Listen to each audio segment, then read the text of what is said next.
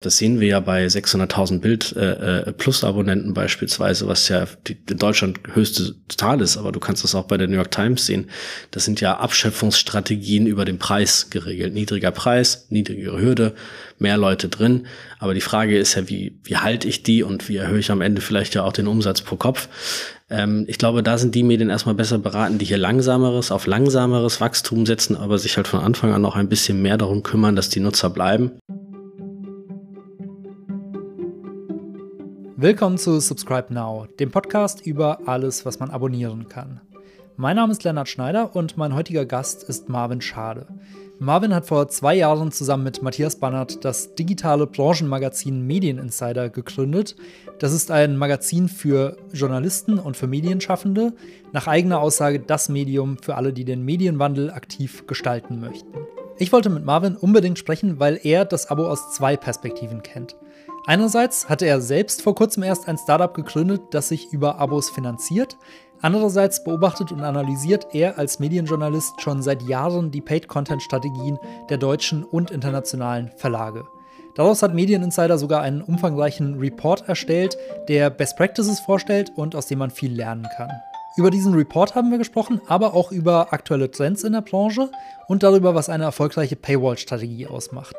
Außerdem geht es darum, warum es immer noch kein Spotify für Journalismus gibt, obwohl das vom Publikum immer wieder gewünscht wird. Im zweiten Teil sprechen wir dann über Ihre eigene praktische Erfahrung aus den ersten zwei Jahren von Medieninsider. Das Besondere an Ihrem Abo-Modell ist nämlich, dass Sie von Anfang an mit einem Community-Ansatz gestartet sind. Sie werden also finanziert von Ihren Mitgliedern und bieten Ihnen nicht nur Recherchen und Analysen, sondern auch regelmäßige Community-Treffen und Möglichkeiten zum Austausch. Wer jetzt gerade ein Déjà-vu hat, über Memberships haben wir ja auch schon ausführlich in der letzten Folge mit Sebastian Esser von Steady gesprochen. Deswegen freue ich mich gerade besonders, dass wir hier nochmal ein zweites Praxisbeispiel haben. Diesmal deutlich mehr mit einem Fokus auf den B2B-Markt, der, wie Marvin später auch nochmal erzählen wird, einige Besonderheiten mit sich bringt. Ich wünsche euch viel Spaß mit dem Interview. Los geht's. Hallo erstmal. Hallo Marvin. Hi Lennart, äh, danke für die Einladung. Ihr habt einen großen Report über Paid-Content-Strategien in den Medien veröffentlicht. Und noch so vor etwa zehn Jahren ähm, ist eigentlich jeder in der Branche davon ausgegangen, dass die Menschen niemals bereit sein werden, für Content im Internet zu bezahlen. Mittlerweile hat eigentlich jeder Verlag oder fast jeder Verlag eine Paywall aufgebaut. Woher kam diese Trendwende? Ich glaube, die Trendwende ähm, bei den Verlagen speziell kam überhaupt erstmal sehr spät, auch viel später, als die Bezahlungs- oder Zahlungsbereitschaft im, äh, im Internet überhaupt gekommen ist. Aber ich glaube, weil die Zahlungsbereitschaft zugenommen hat, insgesamt für nicht nur für Inhalte im Internet zu bezahlen, sondern übers Internet generell zu bezahlen und Abo-Modelle sich entwickelt haben, hat sich auch die Bezahlbereitschaft dann für Journalismus äh, entwickelt. Auch, und das ist aber ganz wichtig, weil Verlage irgendwann ähm, natürlich auch aus wirtschaftlichem Druck heraus neue Geschäftsmodelle entwickeln mussten äh, und ihre Nutzer dann natürlich auch vor die Wahl gestellt haben. Dieser wirtschaftliche Druck kam der einerseits, weil man festgestellt hat, dass Werbung einfach nicht profitabel genug ist? Ähm, auf der einen Seite ist Werbung schon auch profitabel, aber Werbung ist volatil äh, volatiler vielleicht als ein Abonnementgeschäft. Und ich glaube, auch im Internet hat man sich irgendwann die Frage einfach nach Diversifizierung von Umsatzsäulen gestellt. Und ähm, dann waren Abonnements der logische Weg, auch weil man das Abo-Geschäft natürlich aus alten Zeiten irgendwie auch ganz gut kannte. Irgendwie ist es ja ein Stück weit gelernt und in vielen Bereichen auch so ungelernt, äh, das äh, Abo-Geschäft, vor allem im Digitalen. Aber ich glaube, das äh, sind ein bisschen die Hauptgründe. Die meisten Verlage haben inzwischen eine Paywall. Was glaubst du, wie weit diese Entwicklung gehen wird? Wird irgendwann alles online, alles Journalistische hinter einer Paywall sein? Also grundsätzlich erstmal auf gar keinen Fall. Ich glaube, die einfache Antwort ist, nee, geht ja gar nicht, weil wir auch öffentlich-rechtliche Medien haben, äh, die ja, die ja öffentlich zugänglich bleiben äh, müssen. Auf der anderen Seite ja bezahlt schon sind. Ähm, ich glaube aber auch, äh, wenn wir uns reine privat organisierte Medien zum Beispiel anschauen, dass ähm, es nicht darauf hinausläuft, dass irgendwie alles hinter der Paywall verschwinden wird. Aus mehreren Gründen. Auf der einen Seite, glaube ich, ist die Reichweite, die frei verfügbare Reichweite immer noch wichtig, weil es ein Werbegeschäft auf der einen Seite gibt und weil du auf der anderen Seite natürlich die Reichweite auch brauchst, um neue Nutzer äh, anzuziehen. Auf der anderen Seite ähm, ist Information sehr oft, gerade wenn wir über Nachrichten reden, ja auch äh, so mannig, äh, so, so massig verfügbar, ähm, dass äh, sie austauschbar ein Stück weit ist. Und insofern lohnt sich das, glaube ich, nicht, etwas, was du überall bekommen kannst, immer hinter eine Paywall zu stellen. Während die meisten Verlage ihre Paywalls mittlerweile immer strenger, immer ähm, immer exklusiver gestalten, positioniert sich im Moment vor allem T-Online als ein Gegenmodell, die genau damit werben, dass sie nicht hinter einer Paywall sind und dass alle Geschichten frei verfügbar sind. Glaubst du, das ist eine erfolgsversprechende Gegenbewegung gegen den Abo-Trend, der ja im Markt in den letzten Jahren sehr dominant war? Ähm, Gegenbewegung weiß ich nicht, weil man muss ja irgendwie dazu sagen, dass grundsätzlich ja Medien und auch vor allem Nachrichtenmedien ja frei verfügbar schon immer da gewesen sind. Also wenn es eine Gegenbewegung gab, dann war es ja eigentlich paid. Ähm, kann man jetzt, glaube ich, darüber diskutieren, äh, welche Form der Anbieter zukünftig die Mehrheit oder die Minderheit ist.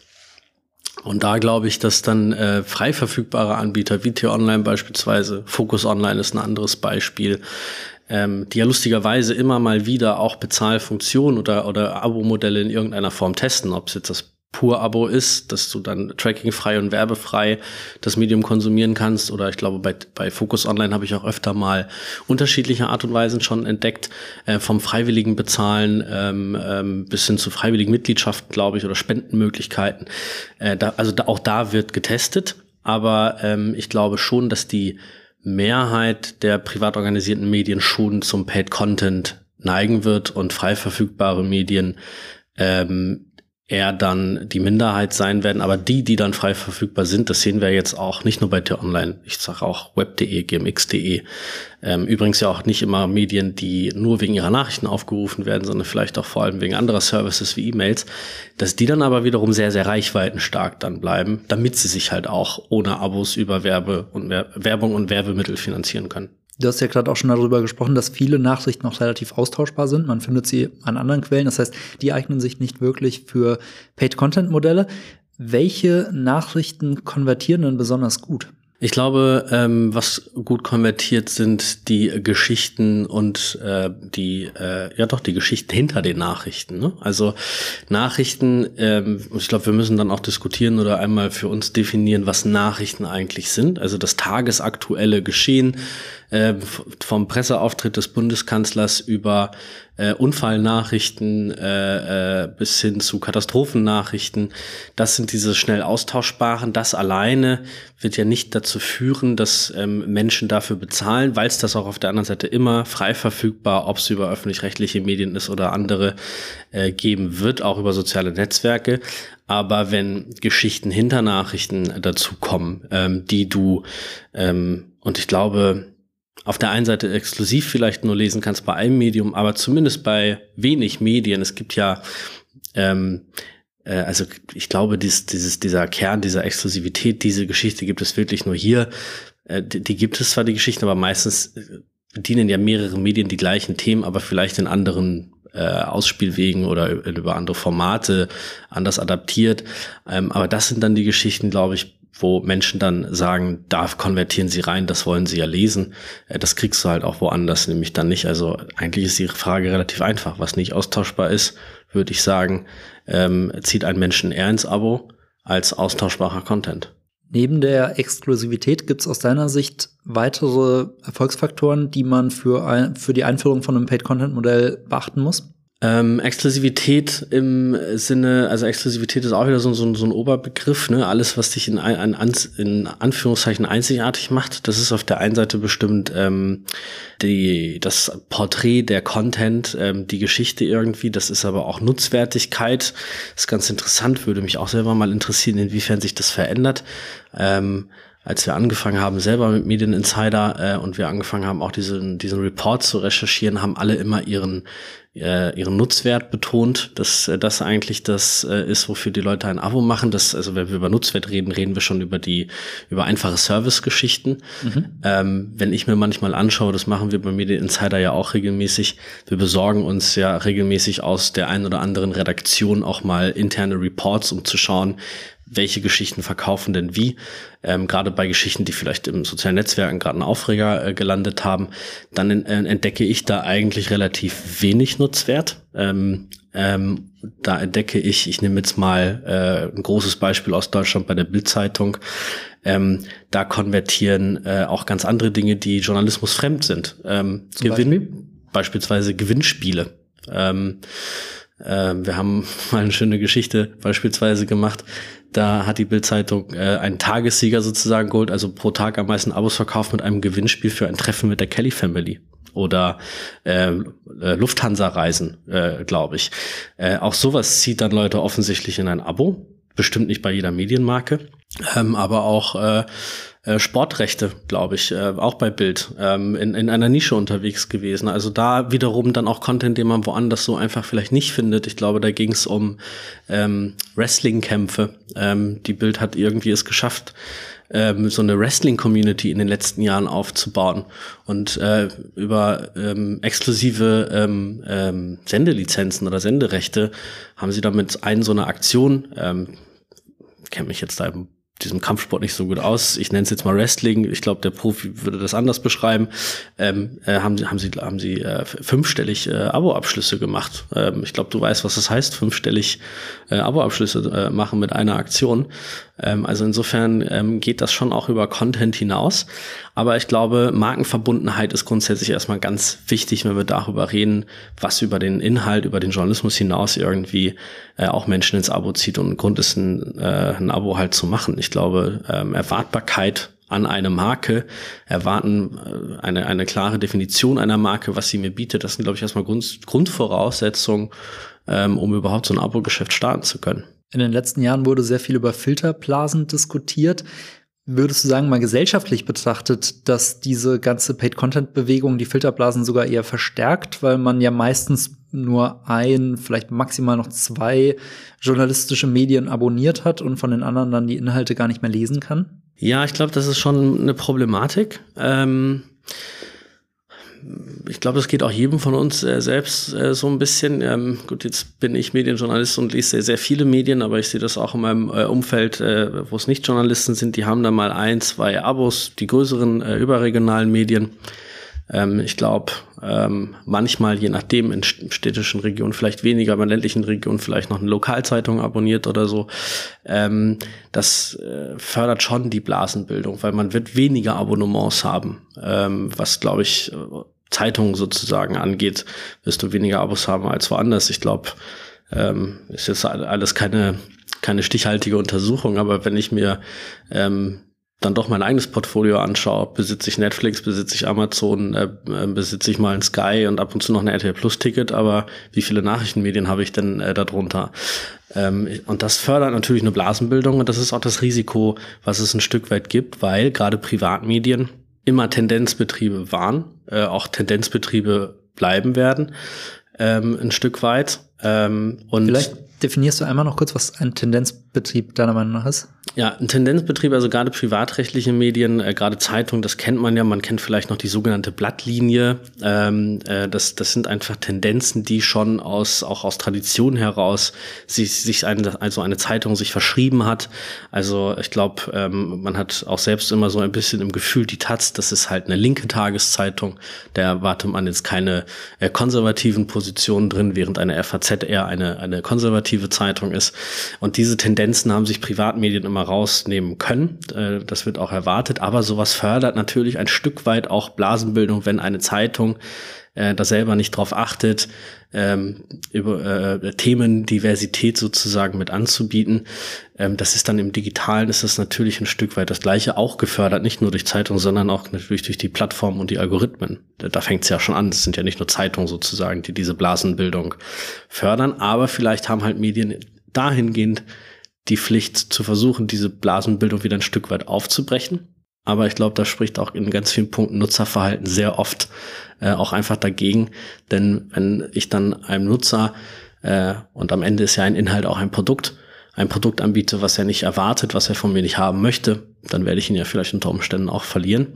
Und das ist ja insgesamt auch noch, äh, weiß nicht, ob wir darüber noch reden, ähm, die Kommerzialisierung des Journalismus auch durch Paid Content, auch durch Abo-Modelle, ist ja aus publizistischer Sicht auch ein, äh, ein gewisses, mit, mit einem gewissen Risiko verbunden. Wo siehst du das Risiko? Das Risiko ähm, ist diese Blasenbildung irgendwie ein Stück weit. Und das Risiko ist aber auch, dass Nachrichteninhalte oder Nachrichtenunternehmen sich ähm, zu sehr am reinen Interesse des Nutzers sozusagen orientieren und eigentlich ihren öffentlichen, ihren demokratischen Auftrag ein Stück weit dabei vergessen. Ähm, wir erleben das ja in ähm, äh, Digitalredaktionen. Ähm, ich glaube, äh, ich habe es mal irgendwo äh, gelesen, war glaube ich ein, ein, britischer Anbieter, ähm, wo ja äh, wirklich die die Abo-Abschlüsse tickerweise in der Redaktion die ganze Zeit zu sehen waren und dann ja irgendwie auch gewisse Tagesziele erreicht werden mussten. Das heißt, da orientiert man sich sehr sehr sehr stark an dem von, äh, an an den Inhalten, von denen man weiß, dass sie verkaufen werden, was nicht immer die qualitativ besten Inhalte sein müssen, die am besten ausrecherchierten Inhalte sein müssen. Ähm, und das ist natürlich dann schon dieses Risiko, was man da sieht, dass man ähm, dem Nutzer viel zu viel das, viel zu viel dessen serviert, was äh, er da gerade haben möchte, was er braucht. Und wir sehen ja auch oder erleben ja auch oft genug, ähm, der Nutzer ist ja auch ein ein wandelndes Paradoxon. Ähm, man möchte immer Qualität haben, aber ich sage jetzt mal, die Boulevardeske, die unterhaltsame Geschichte, die klickt man dann halt doch wieder ganz gern und vielleicht klickt man die zwei, dreimal mehr, als man sich am Ende doch durch den qualitativ eigentlich ganz guten, aber langwierigen Inhalt vielleicht dann doch durchquält. Am Ende bezahlt man dann doch für das Wrestling-Video oder den, äh, das Ticket für die Kelly Family. Das ist das gute Beispiel genau dafür. Ne? Diese Tickermeldungen, von denen du gesprochen hast, die sind ja ein Extrembeispiel dafür, wie Verlage auch hausintern diesen Kulturwandel hin zu Paid Content gestalten wollen. Also früher war die Redaktion meistens ähm, motiviert oder hatte das Ziel, möglichst viel Reichweite zu erzielen. Mittlerweile haben sie häufig das Ziel, möglichst viele Abos zu gewinnen. Und ich habe selbst bei der Zeit erlebt, das ist teilweise ein weiter Schritt, äh, bis die Leute sich da umgestellt haben.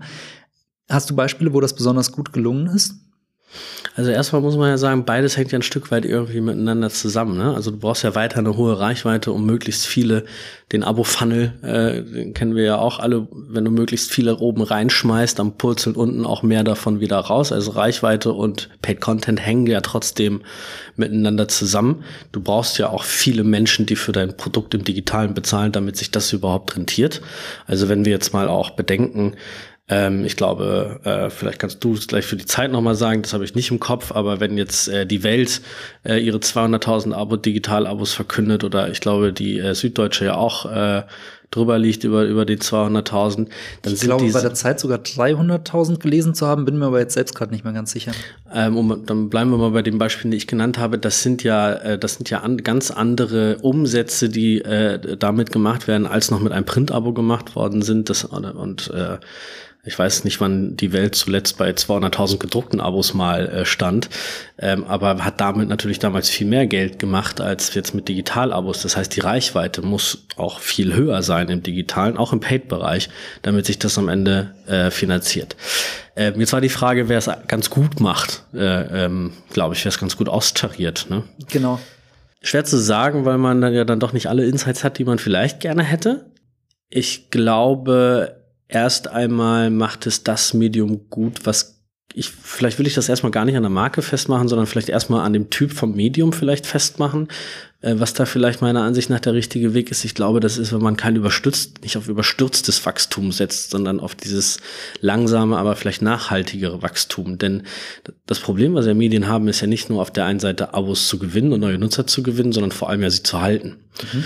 Und ähm, das sehen wir ja bei 600.000 Bild äh, äh, Plus Abonnenten beispielsweise, was ja die, in Deutschland höchste Zahl ist, aber du kannst das auch bei der New York Times sehen. Das sind ja Abschöpfungsstrategien über den Preis geregelt. Niedriger Preis, niedrigere Hürde, mehr Leute drin. Aber die Frage ist ja, wie, wie halte ich die und wie erhöhe ich am Ende vielleicht ja auch den Umsatz pro Kopf? Ähm, ich glaube, da sind die Medien erstmal besser beraten, die hier langsameres, auf langsameres Wachstum setzen, aber sich halt von Anfang an auch ein bisschen mehr darum kümmern, dass die Nutzer bleiben.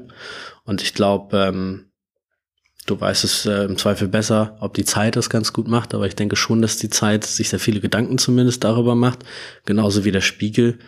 Ähm, während wir halt bei anderen halt noch klare Preisstrategien sehen und wo halt versucht wird, dann das Wachstum und das Geschäft über den Preis zu regeln. Und das, glaube ich, ist halt weniger sinnvoll.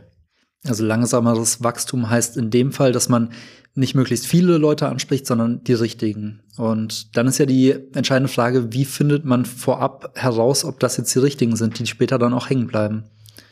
Na, die, äh, die, die richtigen ähm, und vor allem, ja, was heißt die richtigen? Also die, die länger bleiben sozusagen, ne? Genau. Ja, ähm, das regelst du bestimmt auch mit über den Preis ein Stück weit. Das ist ja, wie ich es gerade sagte, je niedriger der Preis, desto niedriger die Hürde, desto weniger denke ich nach. Ich bin dann schnell drin, ich bin aber schnell wieder raus und im Zweifel darf ich ja sogar noch billiger wiederkommen. Ähm, das sind bestimmt schon mal nicht die richtigen. Also ich glaube schon, dass man es ein Stück weit über den Preis mitregeln kann. Ähm, und man kann es aber halt auch darüber regeln, möglichst gut die Nutzer ja kennenzulernen. Ähm, was erwarten Sie dann von mir als Medium, wenn Sie drin sind? Auf der einen Seite kann ich das, äh, kann ich das Learning daraus ziehen, dass ich mir ganz genau anschaue, über welche Artikel sind Sie Abonnenten geworden. Kann ich nachvollziehen, ähm, welche Artikel hinter der Paywall bei mir ganz gut funktionieren, also die Masse meiner bezahlten Nutzer, welche Inhalte sie am meisten konsumieren. Das ist ja dann im Sinne der Retention, also ne, die Leute zu halten, äh, wichtig. Ähm, ich kann und muss sie ja kennenlernen über Umfragen, um halt zu verstehen, warum ist der oder die Nutzerin jetzt eigentlich gerade da. Wir haben die Diskussion ganz interessant. Bevor du kamst, haben wir ein, äh, bei Media Insider ein Community Call gehabt, also in kleiner Runde uns mit unseren Mitgliedern unterhalten. Das machen wir regelmäßig, um halt ähm, neben diesen Nutzerumfragen, die man macht, auch uns qualitativ Feedback mal einzusammeln und worüber wir gerade auch diskutieren, ähm, ist gerade, warum sind die Menschen, die für uns bezahlen, warum sind sie eigentlich gerade da? Wir framen uns auch unter dem Begriff äh, des Community-Ansatzes und Community-Journalismus, du hast es gerade Mitgliedschaft genannt, geht alles in die gleiche Richtung. Ähm, wir haben aber auch einfach sehr viele Nutzer, die sagen, ich will nur lesen. Ich will kein Mitglied sein. Das musst du ja verstehen, um den Leuten das richtige Angebot zu machen. Wenn ich diesen Menschen, die nur lesen wollen, zweimal in der Woche eine Mail schicke, komm doch hier zu unserem Community Call oder auf unser digitales Kaffeetreffen, sind die genervt, dann sind sie weg. Wie findet ihr das ganz konkret heraus? Ähm, da wir ein Fachmedium sozusagen sind und in der Nische unterwegs sind, finden wir das tatsächlich sehr viel über, also qualitativ über Umfragen sozusagen raus, äh, durch Gespräche einfach mit unseren Nutzern. Ähm, ich würde es gerne viel mehr automatisieren, äh, sozusagen, mit viel mehr mit Daten arbeiten. Das ist halt immer auch eine Ressourcenfrage, auch überhaupt erstmal eine ordentlich äh, seine digitale Infrastruktur richtig aufzustellen, ähm, kostet ja auch erstmal eine Stange Geld. Das haben wir als Startup vielleicht weniger, aber das sind natürlich Möglichkeiten, ähm, die Präferenzen dieser Nutzer abzufragen. Ob qualitativ, also das ist natürlich das äh, Anstrengendste, ähm, aber im Zweifel ähm, äh, ja, quantitativ beziehungsweise äh, automatisiert abfragen, was ist das, was ihr eigentlich von uns erwartet. Diese Frage, wie viel Personalisierung man möchte und wie viel, ja, auch öffentlichen Auftrag und, und gleiche Informationen für alle, ähm, die wird in Verlagen ja sehr intensiv geführt. Kennst du Beispiele von Verlagen, die eine besonders gute Personalisierungsstrategie haben? Also die Frage der Personalisierung ist ganz interessant. Ich bin da, ich, ich bin da, ähm, also nee, die kurze Antwort ist nee, kenne ich jetzt ad hoc keinen, äh, der mir sofort in den Kopf schießt. Ähm, was ich einfach erlebe, ist, dass über dieses ganze Thema Personalisierung natürlich sehr, sehr viel einfach diskutiert wird. Was bedeutet das eigentlich? Ne? Also es gibt natürlich die algorithmisierte, äh, die Algorithmenpersonalisierung, die kennen wir dann auch über Netflix und Co., ne? die die Medien ja natürlich auch versuchen, Aggregatoren aber versuchen so zu arbeiten, aber vielleicht auch Nachrichten-Apps. Äh, ich glaube, der hatte der Guardian das nicht mal ähm, probiert, dass man einen automatisierten Feed hatte und dann noch einen personalisierten, wo man selbst die Themen und Kategorien, glaube ich, ein bisschen bestimmen konnte, äh, äh, wie man lesen will. Das wird ja immer wieder mal getestet. Die richtige Personalisierung oder Personalisierungsstrategien weiß ich gar nicht, ob wir die so richtig mitbekommen, weil die ja stark algorithmisiert ist. Mhm. Ne? Ähm, also ja, die kurze Antwort ist nee, da fällt mir jetzt gerade ad hoc nicht richtig jemand ein. Ähm, Punkt. Wo wir vorhin drüber gesprochen haben, dass die Menschen ja eigentlich immer nur ein Medium abonnieren. Ähm, es gibt ja immer mal wieder die Forderung und auch Versuche, eine Art Spotify für Journalismus aufzubauen. Also eine Plattform, auf der möglichst alle Anbieter ähm, verfügbar sind und man zahlt auch nur ein Abo. In der Vergangenheit sind viele solche Versuche gescheitert. Mittlerweile gibt es einen neuen Anbieter, Informed, die es gerade wieder versuchen. Die habt ihr euch auch angeschaut. Siehst du Potenzial in deren Ansatz? Ähm, vielleicht muss man einmal beschreiben, was sie etwas anders machen als andere solche Kiosk-Anbieter, glaube ich. Darunter kann man sie ja zusammenfassen, digitale Kiosks. Ähm, ich glaube, der Ansatz von Informed, äh, und das ist das Spezielle, ist halt ähm, zu sagen, dass äh, sie versuchen, diesen Kiosk zu bauen für Verbreitungsgebiete, auch digitale Verbreitungsgebiete, die sich Medien bislang noch nicht erschlossen haben. Also relativ einfaches Beispiel. Sie sind jetzt ja, glaube ich, gestartet in ihre Beta-Phase mit internationalen englischsprachigen Medienpartnern ähm, und fokussieren aber für diese Medienpartner nicht ihre Heimatmärkte wie Großbritannien und die USA, sondern gezielt ausländische Märkte, in denen aber es eine hohe Quote von Menschen gibt, die Englisch lesen, reden und verstehen können. Und insofern äh, sind sie ja eine Erweiterung äh, im Vertrieb für diese Medien. Im Heimatmarkt äh, wiederum stellen wir uns jetzt mal vor, Informed äh, würde dann im US-Markt, äh, ähm, den US-Markt äh, fokussieren äh, und dort die New York Times und Financial Times und Washington Post und wie sie alle äh, heißen da drin haben, weiß ich gar nicht, ob die Medienpartner dann richtig bereit äh, gewesen wären, das zu machen. Denn, und das ist der Grund, warum diese bisherigen Versuche immer auch gescheitert sind, ähm, dass auf der einen Seite, äh, wenn du jetzt überlegst, dass du zehn Medien für zehn Euro lesen kannst, äh, das, was beim einzelnen Publisher hängen bleibt, relativ gering ist. Auf der einen Seite, auf der anderen Seite Publisher auch gemerkt haben, dass sie im, in einem eigenen Abo-Geschäft aktuell halt einfach auch sehr viel mehr umsetzen können und sehr viel mehr Margen sozusagen machen. Also da ist einfach die Publisher-Welt noch nicht äh, so weit, ähm, weil halt das andere Geschäft gerade noch viel zu gut sozusagen läuft. Ähm, wenn man aber es schafft, und das ist halt das Interessante an dem Ansatz von Informed, ohne zu wissen, ob es funktionieren wird, aber halt sagt, naja, okay, wir verstehen, eigenen Heimatmarkt kannibalisieren ist äh, gerade nicht euer Interesse, aber wir können auch über dieses Modell sozusagen versuchen, euch in andere Märkte irgendwie reinzutragen, auch über spezielles Zielgruppen, äh, äh, äh, Targeting, dann ist es auf jeden Fall ein neuer Ansatz, ein, auch ein interessanter Ansatz und man wird dann halt sehen, ob das funktioniert, ähm, ist im englischsprachigen Markt viel einfacher als äh, halt mit anderen Medien. Also wer im Ausland äh, ähm, äh, oder wie viele Menschen im Ausland lesen, reden, verstehen Deutsch und haben dann wiederum aber auch Interesse an deutschen Medien. Hat Informed schon Partner in Deutschland oder bisher noch gar nicht? Mein letzter Stand war, dass sie keine haben. Glaube nicht, nee.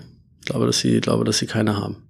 Ich weiß, dass ähm, äh, auch deutsche Medienpartner da interessiert drauf gucken jetzt, seitdem es das gibt. Als wir das erste Mal darüber berichtet haben, war Informed noch nicht einmal in einer Beta-Phase. Und wenn man sich dann ein bisschen in der Branche umgehört hat, dann kannte äh, Informed auch noch keiner. Das hat sich jetzt auch spätestens seit Start deren Beta-Phase, auch mit den renommierten internationalen Medienpartnern, hat sich das geändert.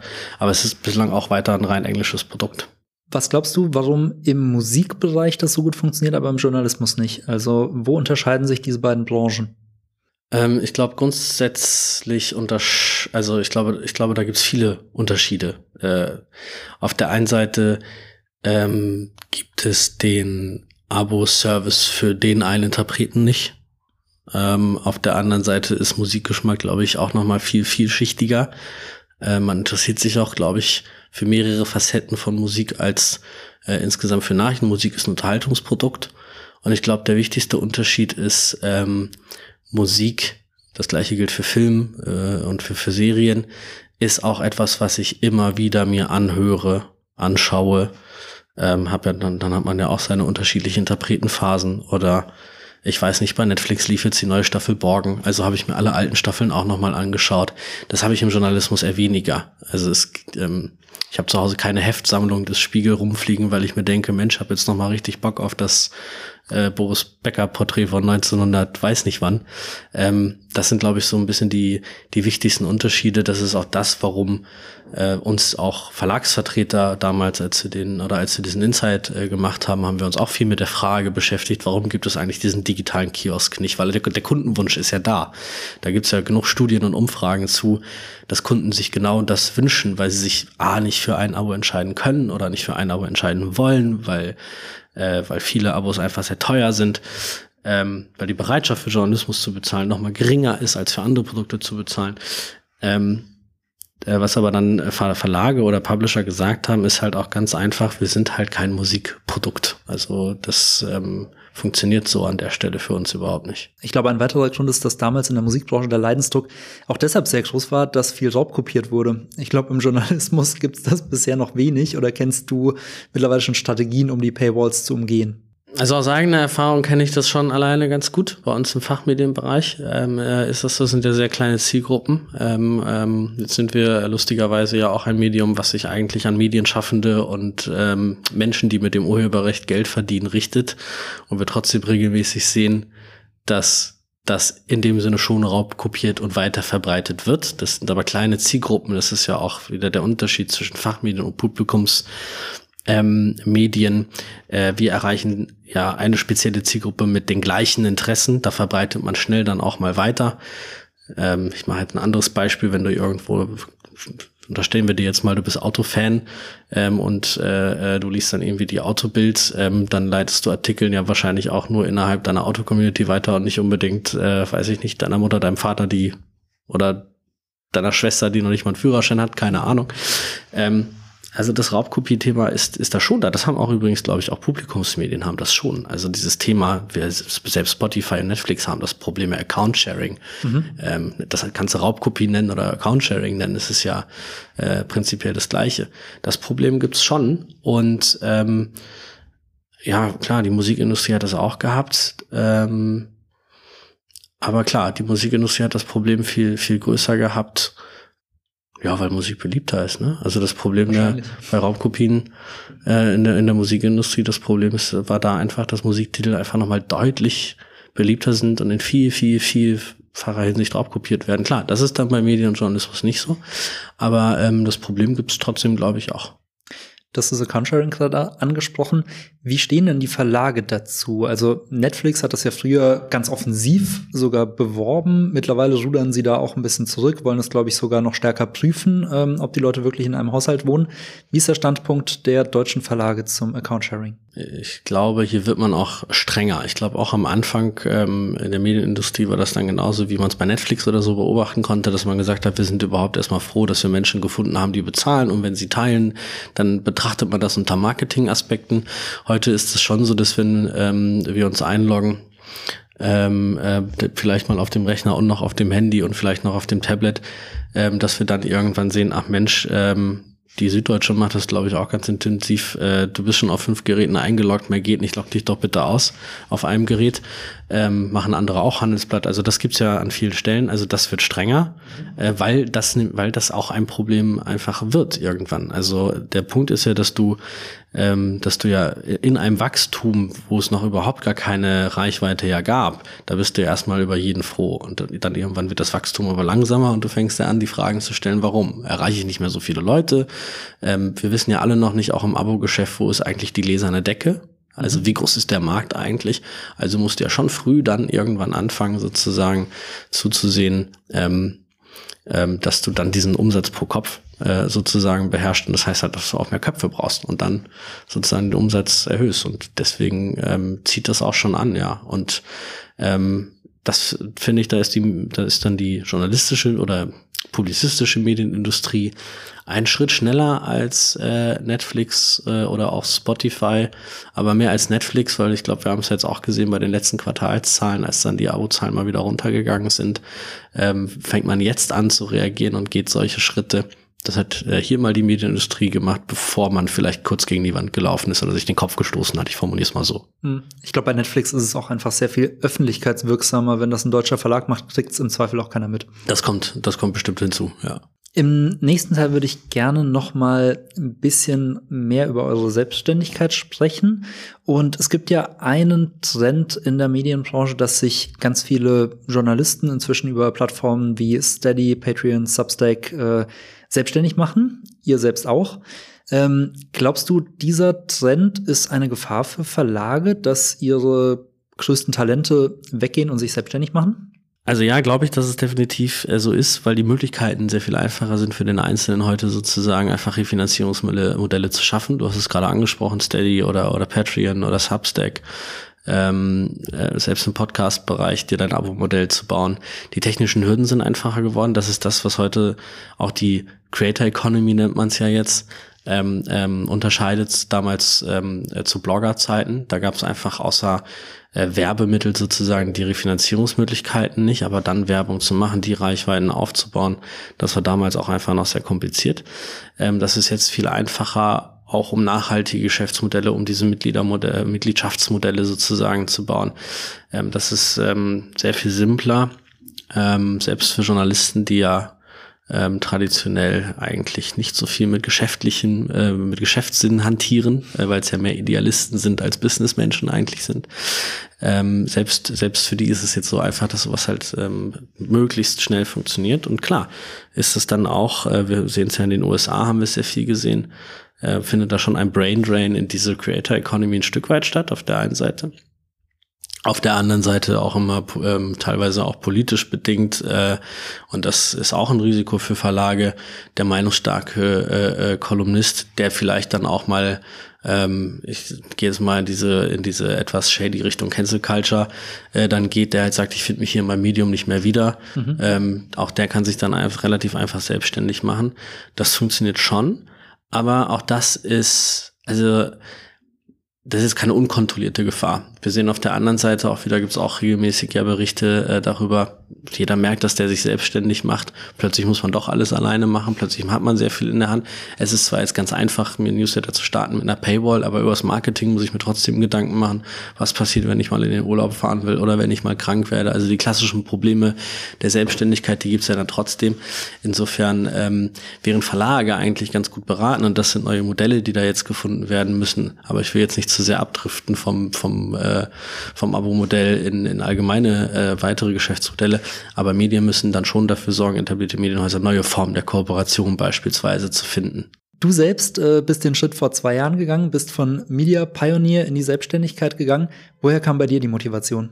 Ich glaube, die Motivation da bestand schon ein Stück weit äh, aus diesem Drang, den ich gerade versucht habe, so ein bisschen oder der gerade so ein bisschen mitklang, nämlich einfach andere Erwartungen an äh, die Arbeitswelt, also auch der Drang der Selbstverwirklichung äh, ein Stück weit. Ich glaube, das war mir einfach ganz wichtig. Ähm, ähm, ich habe als Medienjournalist gelernt, ähm, wollte Medienjournalismus immer machen, habe dann auch bei Media Pioneer bei Steingart mal was anderes ausprobiert, ähm, habe äh, aber gemerkt, dass der Medienjournalismus mir an sich, dass das genau das ist, was mir liegt. Ähm, und ich auch schon eine sehr klare Vorstellung davon hatte, wie ich Medienjournalismus machen möchte. Und da war der Weg in die Selbstständigkeit der, äh, jetzt hätte ich fast gesagt, einfachste Weg, das nicht, aber äh, in, in, dieser Hinsicht der sinnvollste Weg, weil ich ja in der Selbstständigkeit sehr genau bestimmen kann, wie dieser Beruf aussieht, wie ich diesen Beruf sozusagen ausüben möchte.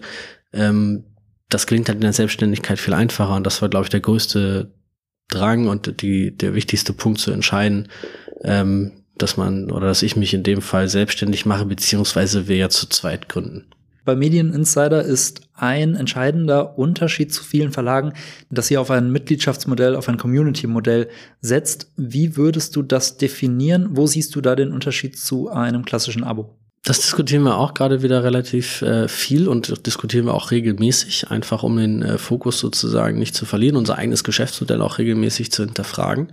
Gerade stehen wir an dem Punkt, dass wir sagen, unter Abo verstehen wir, dass du einfach nur äh, ein lesender Nutzer bist, also jemand, der einfach nur dafür bezahlt, Zugriff auf unsere Inhalte, auf unsere Artikel zu bekommen, während wir das Mitgliedschaftsmodell einfach mit weiteren ähm, äh, Zusatzleistungen aufladen. Das ähm, gilt äh, oder das ähm, versuchen wir aktuell über Veranstaltungen zu machen. Also wir machen hier den Unterschied zwischen Lesen und Partizipieren. Ich glaube, das kann man darauf relativ einfach runterbrechen.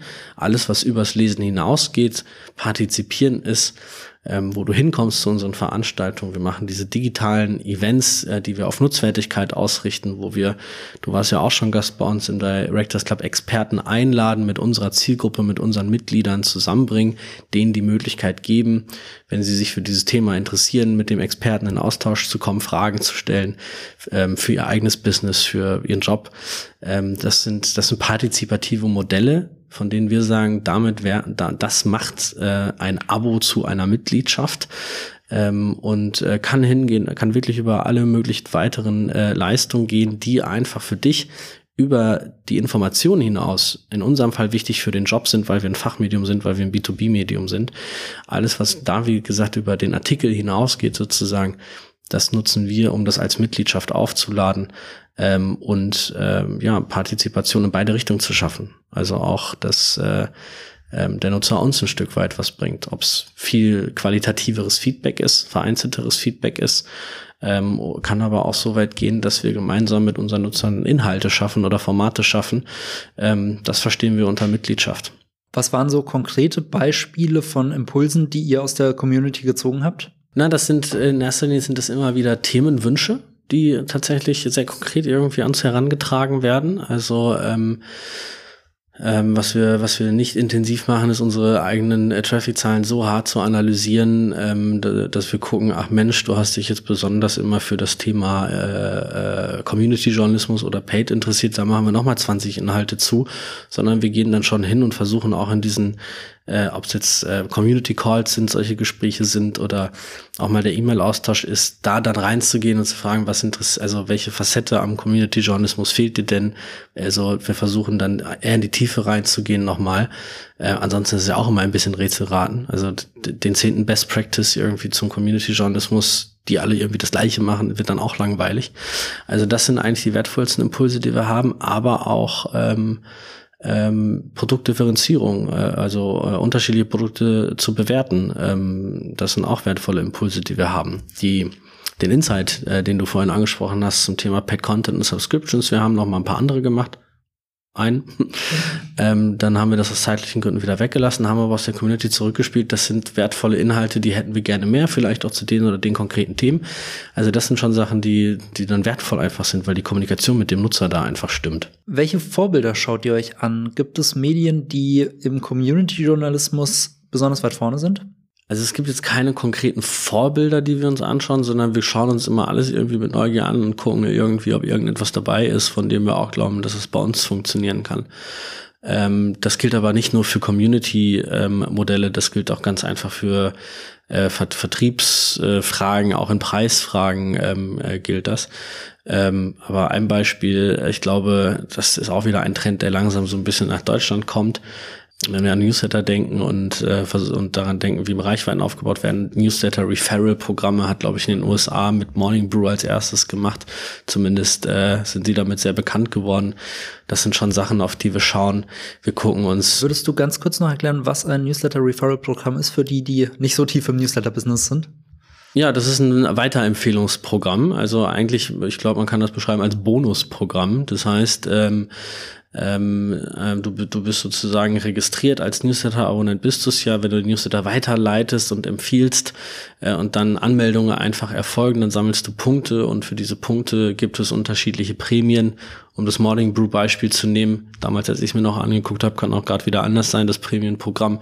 Ich glaube, das fing an äh, bei äh, fünf Referrals und du bekommst einen Sticker und äh, da, da ich 1000 Weiterempfehlungen oder 10.000 Weiterempfehlungen und äh, wir laden dich in unsere Zentrale nach New York ein. Ich glaube, das war der größte Bonus, also Bonusprogramm. Was wir uns dann immer wieder angucken, klar, das sind schon auch andere Fachmedien einfach, weil wir, weil ähm, man kann ja also Publikums- und Fachmedien zu, miteinander zu vergleichen, ist manchmal wie Äpfel und Birnen zu vergleichen, weil die Zielgruppen doch sehr anders äh, sind und die ähm, äh, die Erwartungen ganz anders einfach sind. Und wir werden jetzt auch nicht aus äh, reiner Informationslust und Pleasure gelesen, sondern wir werden gelesen, weil wir gebraucht werden für, für den Beruf.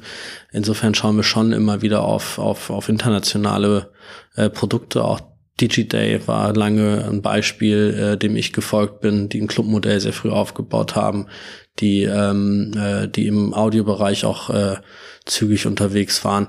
Das sind Sachen, die auf die ich immer ein bisschen so geachtet habe. Vor einigen Jahren war dieses ganze Thema Community-Modelle oder, oder Membership-Modelle sehr, sehr groß. Damals, glaube ich, viel auch vom Guardian inspiriert, die das Membership-Modell gestartet hatten. Und ich habe das Gefühl, es wurde aber trotzdem in Deutschland jetzt nicht zum großen Massenphänomen, was damals einige erwartet hatten. Siehst du das genauso und wie erklärst du dir das?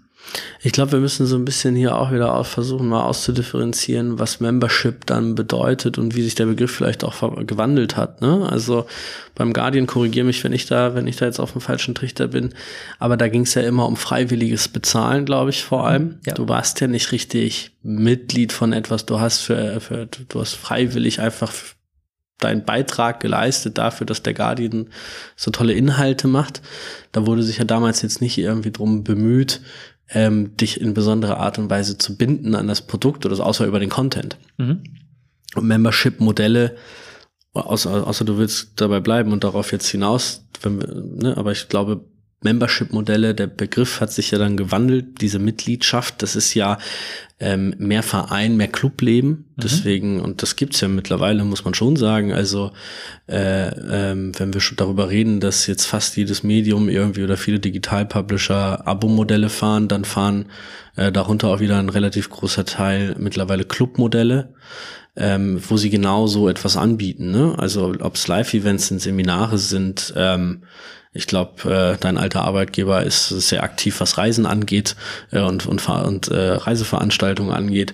Äh, also da versucht man ja sozusagen eine eine Community, eine, eine, ja, früher hätte man gesagt, Vereinswelt aufzubauen.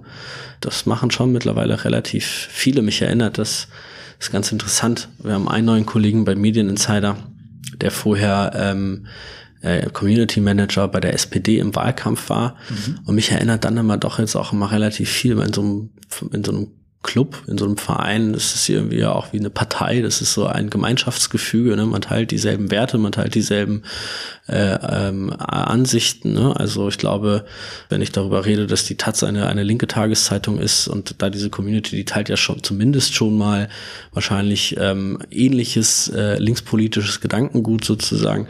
Ähm, äh, ja, so funktioniert eine, eine Partei auch. Parteien sind wahrscheinlich ganz gute Beispiele, um sich Community auch mal anzuschauen, denn die machen es ja seit sehr vielen Jahren. Stimmt. Mein Eindruck kommt, glaube ich, daher, dass früher, glaube ich, viele Verlage darüber nachgedacht hatten, ihr Abo direkt auch in Mitgliedschaft oder Club oder so umzubenennen.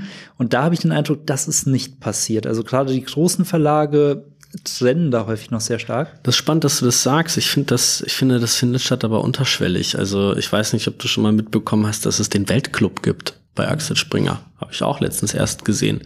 Wird gar nicht groß beworben. Weltplus kennen wir alle und so. Mhm.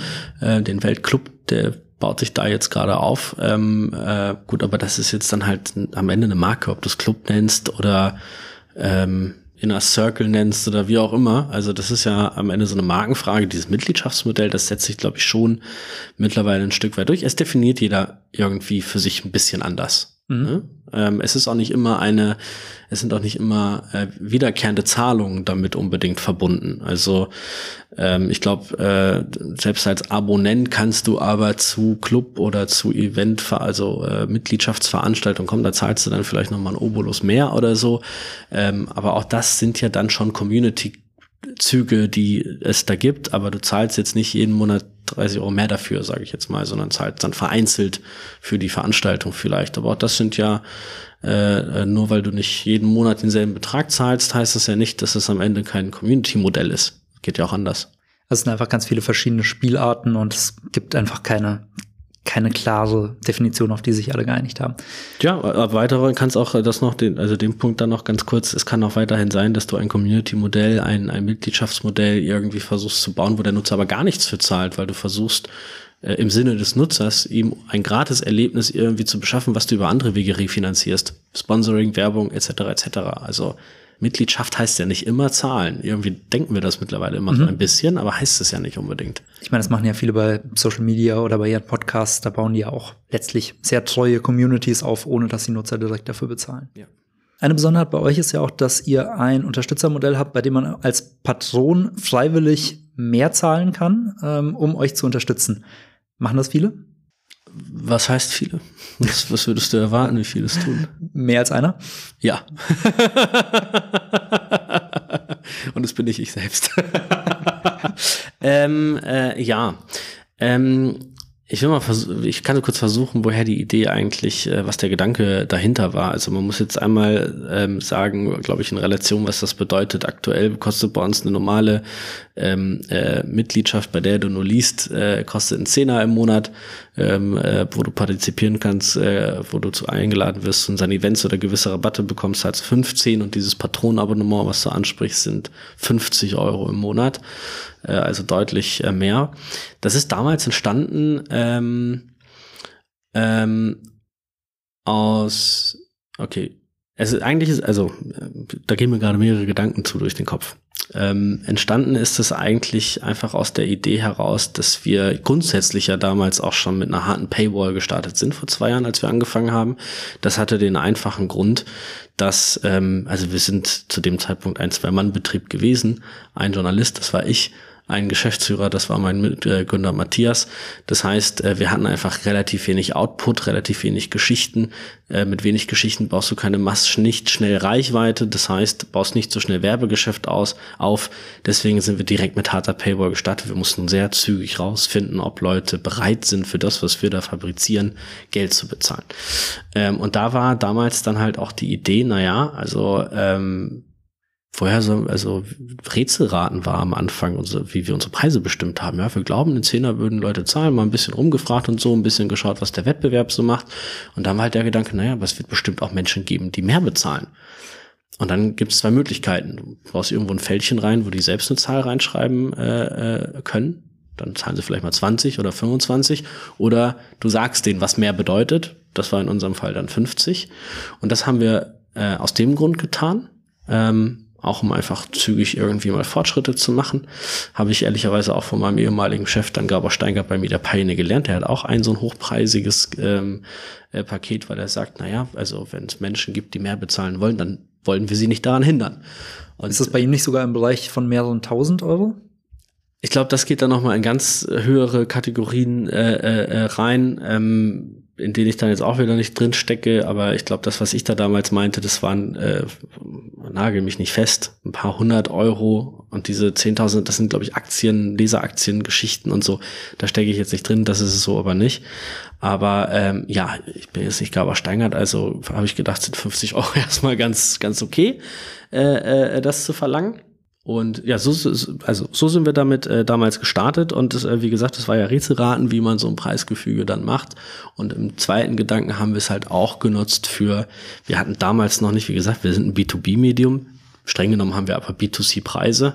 Ähm, und hatten damals aber auch technisch noch gar nicht die Möglichkeit, Corporate-Abonnements anzubieten. Das heißt, Paketpreise für Unternehmen zu machen, Paket äh, Mitgliedschaften zu machen. Und da haben wir dann, das war dann auch ein kleiner Hebel zu sagen, aha, okay, Unternehmen XY willst du irgendwie vielleicht fünf Zugänge haben, dann hol dir doch bitte dieses teurere Abonnement.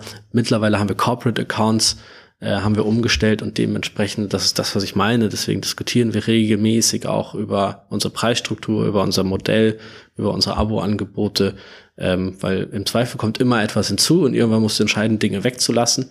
Und äh, das wird vielleicht da mal dann auch passieren, weil sonst wird ja auch irgendwann dein Preismodell, dein Preisgefüge und dein Angebot viel zu kompliziert. Von den drei Stufen, also Junior für 94, Senior für 99 und Direktor für 14,90, welches ist das beliebteste bei euch? Ähm, das ist schon immer der Preis in der Mitte, also der Zehner, eigentlich schon. Das sind, glaube ich, die meisten Mitglieder. Wir sehen aber, ähm, ähm, seit wir ähm, den Director-Preis, das Director-Angebot jetzt auch ein bisschen umkommt, umkonzipiert haben. Äh, wir haben jetzt den ersten Live-Event tatsächlich letztens gemacht. Vorher war halt Corona und es ging nicht. Äh, wir machen jetzt äh, regelmäßiger, wir haben diesen Directors Club, das ist dieses Clubmodell, was sich sozusagen hinter dem 1490 Paket verbirgt. Ähm, äh, das haben wir jetzt ein bisschen umstrukturiert. Da finden jetzt regelmäßiger auch digitale Events statt und seitdem sehen wir, dass da die Konvertierung auch hingehen. Ähm, wer den Live-Event verpasst hat, Holger Friedrich, der Verleger der Berliner Zeitung und Berliner Kurier war, äh, war da zu Gast. Wer den verpasst hat, live dabei zu sein, konnte sich den später on demand anschauen, aber eben auch nur mit dem 15-Euro-Paket oder 14,90-Paket. Und seitdem sehen wir, dass da auch die Konvertierung zunehmen. Und interessant war damals, dass wir auch äh, äh, äh, einige äh, dieser Abonnenten, äh, 1490 Abonnenten, dieser Director-Abonnenten gesammelt haben, obwohl sie nicht ein einziges Mal an der Veranstaltung teilgenommen haben. Das heißt, die waren schon alleine bereit, etwas mehr zu bezahlen, weil ihnen das Produkt dann doch irgendwie gut gefallen hat. Oder weil sie sich als Director fühlen wollten. Oder weil sie sich als Director fühlen wollten. Euer Wachstum seit Start, war das eher so stetig und konstant oder hattet ihr irgendwann mal große Sprünge, wo ihr plötzlich äh, massiv gewachsen seid? Die Frage muss ich so ein bisschen zweigeteilt beantworten. Ähm, äh, ist auch mal ganz interessant, was man alles so durchmachen muss äh, ähm, als Startup, wenn man sich mit solchen Sachen beschäftigt. Äh, wir hatten einen sehr großen Sprung ähm, in äh, einen sehr großen Sprung nach unten im Mai 2021, also so acht, neun Monate nachdem wir gestartet sind, äh, weil wir unser Abo-Verwaltungssystem austauschen mussten, weil das erste, auf das wir gesetzt haben, ähm, ich sag mal, etwas in die Grütze gegangen ist, oh. ähm, was dazu führte, dass wir da einen kleinen Reset machen mussten. Ähm, ähm, was eine ganz interessante Erfahrung war, also auch kommunikativ. Äh, wir hatten nicht den Luxus, äh, ein neues eine neue Software zu installieren und ähm, äh, äh, unsere Abon Abonnenten dann sozusagen oder Mitglieder damit rüberzunehmen, sondern wir mussten jeden animieren, wirklich ein neues Abo abzuschließen. Gott sei Dank ist uns das ein paar Monate nach Start passiert, äh, als wir über ein paar hundert und nicht über ein paar tausend Abonnenten gesprochen haben. Das wäre härter gewesen. Ähm, aber seitdem haben wir ein sehr konstantes und schnelles nee, konstantes Wachstum eigentlich weiter nach oben. Also wir gewinnen ungefähr jeden Monat tatsächlich immer gleich viele Abonnenten. Ähm, haben auch eine relativ gleichbleibende Churn, obwohl wir auch im Testmonat und so weiter viel rumprobiert haben. Ganz interessante Erkenntnisse, die wir da so gesammelt haben. Ähm, aber es ist relativ konstant. Es gibt nicht so richtig was mit groß. Es gibt Geschichten, die mehr konvertieren. Das sind meistens einfach sehr rechercheintensive äh, Geschichten, äh, die wirklich unaustauschbar nur bei uns stehen. Ähm, das ist nicht das exklusive Interview oder so, sondern es ist wirklich die exklusiv recherchierte Geschichte. Was war die stärkste bisher? Bin ich jetzt gar nicht so sicher, was, was müsste ich nachgucken, genau, was, was die stärkste war. Aber vor einiger Zeit haben wir eine relativ ausführliche Geschichte und Recherche zur Süddeutschen Zeitung gemacht, zum, zum Brain Drain bei der Süddeutschen Zeitung. Die hat wirklich sehr gut äh, einfach gezogen und verkauft. Und das sind so diese äh, tief recherchierten äh, Geschichten, die es halt dann woanders nicht gibt. Und wenn es die woanders nicht gibt, dann ziehst du natürlich auch ein Stück weit mehr an. Ähm, interessant wären eigentlich relative Zahlen irgendwie herauszufinden, ne? Bei äh, gemessen an der Reichweite, die man eigentlich erzählt. Klar machen wir heute mehr Abos, weil wir heute bekannter sind und ein bisschen mhm. größer sind. Ähm, äh, weiß ich nicht, ganz am Anfang, nach drei Monaten, vier Monaten haben wir mal eine etwas ausführlichere Geschichte über Tür Online gemacht. Mit der haben wir so äh, im Einzel, also mit, mit dieser Geschichte dann 25 Abos gemacht, was an sich schon eine gute Zahl ist. Das war damals ein, dann natürlich unsere stärkste Geschichte. Heute ist unsere Reichweite etwas höher, dann machen wir auch mehr Abos. Du hast gerade auch gesagt, dass ihr an der Churn viel rumexperimentiert habt. Was habt ihr da getestet und was waren eure Erkenntnisse? Woran wir ähm, getestet, viel rumgetestet haben und überlegt haben, ist ähm, das Modell des Probemonats ähm, weil wir gesehen haben, dass wir, wir haben, wir sind damals gestartet mit einem ähm, ähm, Probemonat von 99 Cent. Äh, einfach weil wir grundsätzlich auch gesagt haben, äh, 0 Euro Angebote gibt's bei uns nicht, weil selbst wenn es nur ein Euro ist, wollen wir einen symbolischen Wert irgendwie haben. Wir wollen, wir wollen, dass Menschen irgendwie grundsätzlich für unseren Journalismus bezahlen. Was wir aber festgestellt haben, bei diesem 99 Cent Monat waren halt einfach ein sehr hoher Churn. Wir nennen das manchmal Eintagsfliegen, Leute, die für eine Geschichte kommen, äh, legen einen Euro auf den Tisch und sind dann auch zügig wieder weg. Ähm, was völlig in Ordnung ist, aber uns immer ein bisschen gestört hat, ähm, weil wir gesagt haben, okay, damit haben wir zwar gute Konvertierung, aber ähm, uns macht das nicht so richtig Spaß, wenn die Leute gleich wieder weg sind und uns noch nicht mal diesen, in dem Moment ja nicht mal diesen Monat Zeit geben, uns kennenzulernen. Ähm, die hatten zwar dann trotzdem noch diesen Monat das Abo, aber sie haben ja schon gekündigt und sie dann zurückzuholen ist relativ schwierig. Und wir haben halt, wir veröffentlichen relativ wenig Geschichten. Also wir machen zwei bis drei Artikel in der Woche. Das heißt, bei einem einmonatigen Testzeitraum reden wir dann von acht Artikeln. Ähm, also du weißt, was Zeit Online am Tag an Artikel rausschmeißt, ja, äh, oder selbst andere Fachmedien kloppen irgendwie zehn Texte pro Tag oder sowas mhm. raus. Das sind viel mehr Möglichkeiten, einen Nutzer davon zu überzeugen zu bleiben. Haben wir nicht. Da haben wir gesagt, okay, wir müssen von diesem einen Monat, von diesem einmonatigen Testzeitraum weg. Aber drei Monate 99 Cent, auch keine gute Lösung. Und ähm, wir wollten diesen Churn auch reduzieren. Wir haben dann gesagt, okay, dann versuchen wir einen höheren Testpreis, werden wahrscheinlich weniger Abo-Anmeldungen haben, weil Leute dann nicht mehr bereit sind, diesen Preis zu bezahlen. 50 Prozent ist der aktuell des normalen Monatspreises, dafür drei Monate Testzeitraum, also drei Monate zum halben Preis. Und wir haben gedacht, okay, die Konvertierungen werden sinken, aber auch der Churn. Beides ist gleich geblieben. Wir haben genauso viele Abschlüsse in der Regel. Wir haben äh, die Churn Rate ist äh, dahingehend eigentlich gleich geblieben. Was wir halt jetzt haben, ist sozusagen drei Monate mehr Zeit und den Nutzer zu überzeugen, dann doch noch da zu bleiben oder mhm. wieder zu reaktivieren und so gesehen einen etwas höher oder einen höheren Umsatz bei Testkunden.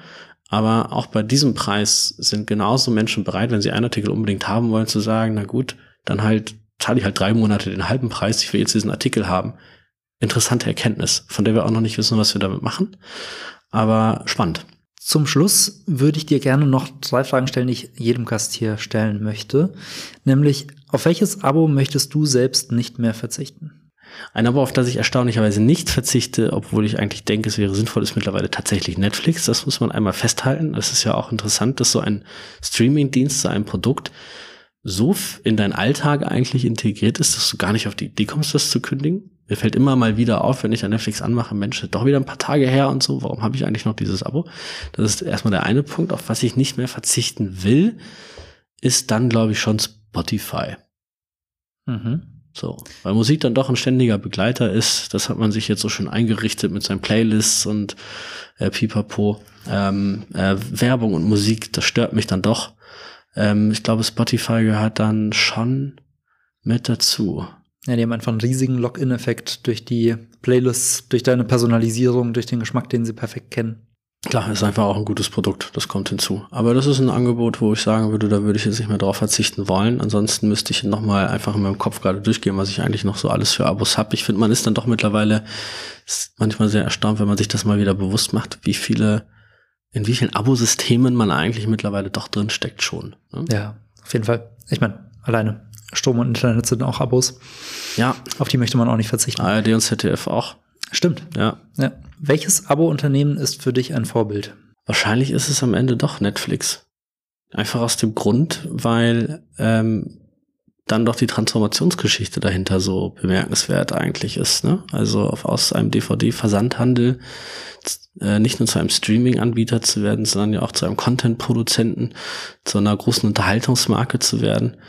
Ähm, da könnte man jetzt auch Disney Plus mit reinnehmen, weil es auch eine starke große Marke sozusagen ist. Aber ich glaube einfach eine ähm, Vorbilder dann gar nicht wegen der äh, komplizierten und kreativen Abo-Modelle, sondern weil daraus so starke Marken geworden sind, die ein Abo-Modell haben.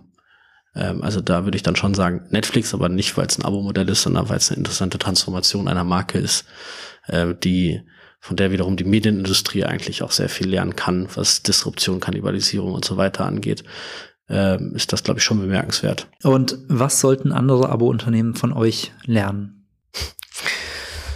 ähm, ich weiß nicht, ob sie unbedingt was von uns lernen müssen oder lernen sollten, aber ähm, was ich sehr selbst an uns mag, ähm, ist, ähm, wir haben im Vorgespräch auch schon über den Service-Charakter sozusagen gesprochen und du hast ja auch in unserem Vorgespräch kurz Swap-Feeds erwähnt, äh, die ja auch sehr viel Wert sozusagen auf Kundenservice legen. Ähm, ich finde, das machen wir für einen Medienanbieter eigentlich schon ganz gut. Auch wieder und auch nur, weil wir in einer sehr kleinen Zielgruppe unterwegs sind, in einer Nische unterwegs sind, in der wir uns gut auskennen, in der wir bekannt sind, äh, in der wir wiederum viele Bekannte haben. Aber ich glaube, in, bei dem Thema Ansprechbarkeit, ähm, bei dem Thema Customer Care in dem Fall, ähm, machen wir das schon sehr gut, weil wir halt persönlich ansprechbar sind, weil wir uns immer wieder Gedanken machen, wie wir unseren, unsere Mitglieder auch ein Stück weit überraschen können. Ähm, wir schreiben immer noch, wir sind ein rein digitales Unternehmen. Ähm, also wir haben kein Printprodukt oder sowas, aber das erste, was ein Abonnent von uns bekommt, nachdem er ein Abo gemacht hat, ist eine persönliche, handunterschriebene, gedruckte Postkarte per Post, weil man es uns nicht erwarten würde. Mhm. Ähm, ich glaube, das sind Sachen, die mir selbst einfach ganz gut gefallen, dass wir uns darüber sehr viele Gedanken machen und die irgendwie doch immer auf ein paar kreative Ideen kommen. Ob man es lernen muss, weiß ich jetzt nicht. Also wenn sich jetzt Retastings hinsetzen muss und all seinen Abonnenten eine handgeschriebene Karte schicken muss, dann ähm, ja, fallen ihm die Hände ab. Werden ja immerhin weniger Abonnenten, also weniger Arbeit für ihn. So kann man es natürlich auch sehen. Vielen Dank, Marvin, für das nette Gespräch. Ja, danke für die Einladung. Hat Spaß gemacht. Das war Marvin Schade von Medieninsider.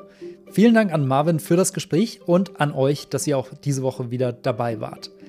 Wenn euch das Gespräch gefallen hat, dann teilt die Folge doch gerne mit einem Freund oder mit einer Kollegin, denn dadurch entdecken noch mehr Menschen diesen Podcast. In der kommenden Ausgabe sprechen wir dann über ein Thema, bei dem ich in der Vorrecherche ehrlich gesagt selbst etwas unsicher wurde, ob sie sich überhaupt als Abo qualifizieren. Es geht um Podcasts. Natürlich abonnieren wir sie, wir bleiben ihnen oft auch sehr lange treu, aber, und das ist ja eigentlich eines der zentralen Merkmale von Abos, für die meisten Podcasts bezahlen wir noch kein Geld. Ob sich das vielleicht bald ändert und Paid Podcasts sich durchsetzen werden, das habe ich Vincent Kittmann gefragt. Vincent ist Geschäftsführer bei Podstars by OMR, einem der größten Podcast-Produzenten Deutschlands. Sie sind unter anderem für einen der aktuell erfolgreichsten deutschen Podcasts verantwortlich, nämlich Lanz und Precht. Neben Paid Podcasts haben wir auch darüber gesprochen, welche Rolle Podcasts im Marketingmix für Abo-Produkte spielen können und wie man sie bestmöglich einsetzt. Ich fand das Gespräch extrem interessant und freue mich, wenn ihr auch dann wieder zuhört. Bis dahin, euer Lennart Schneider.